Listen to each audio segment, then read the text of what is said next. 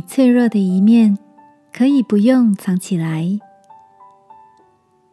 晚安，好好睡，让天父的爱与祝福陪你入睡。朋友，晚安。今天的你一切都好吗？你听过节后忧郁症或是假期后症候群吗？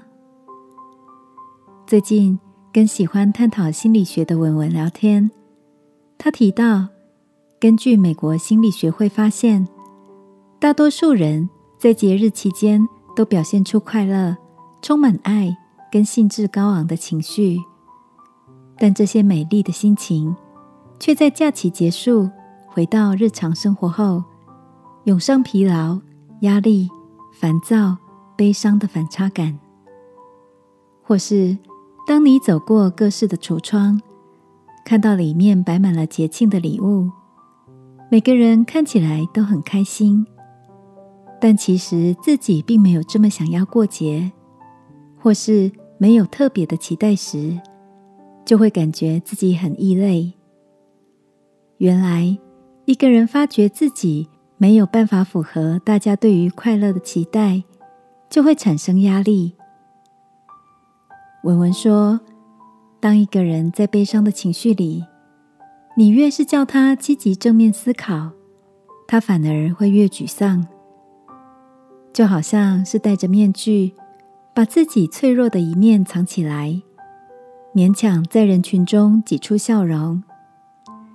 这样一味的压抑情绪，就没有机会从悲伤中学习。”文文的这番话。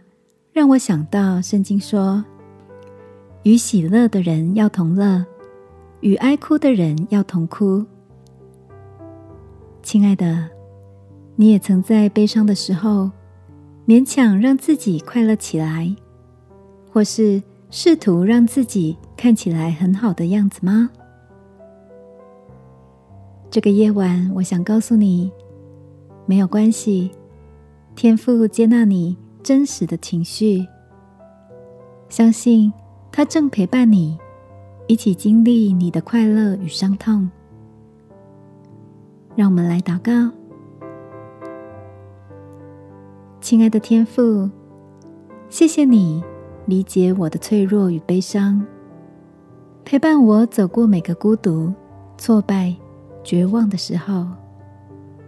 奉耶稣基督的名祷告，阿门。晚安，好好睡。